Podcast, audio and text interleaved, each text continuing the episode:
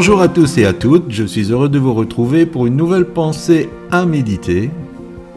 Ce sera une autre leçon animalière et aujourd'hui nous allons parler des fourmis.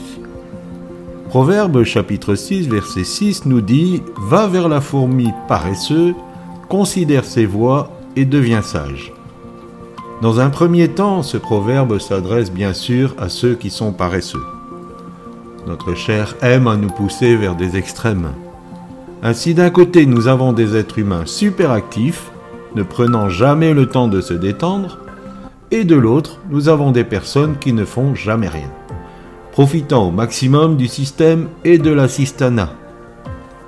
Salomon compare la paresse à de la folie. La Bible encourage fortement le travail de ses mains et condamne l'abus du soutien des autres. Chacun est invité à prendre sa place dans la société. Je désire cependant tirer une autre leçon de l'exemple de la fourmi. La fourmi est un animal social. Souvent elle se dépense et se sacrifie pour le bien de la communauté. La fourmilière est un exemple de relation sociale, de solidarité et de soumission mutuelle. Tout est centralisé sur la reine qui apporte la vie. La communauté chrétienne devrait être ainsi, centralisée autour du Seigneur Jésus est le roi des rois et qui communique la vie éternelle. Nous nous donnons quelquefois du mal pour obtenir la bénédiction pour nous-mêmes, mais nous avons besoin d'élargir notre vision.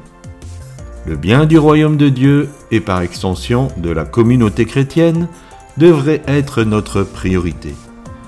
Nous investissons tellement peu dans le royaume. Nous dépensons beaucoup d'énergie pour nous faire une place la fourmi ne réchigne pas à accomplir des tâches très basiques et peu valorisantes.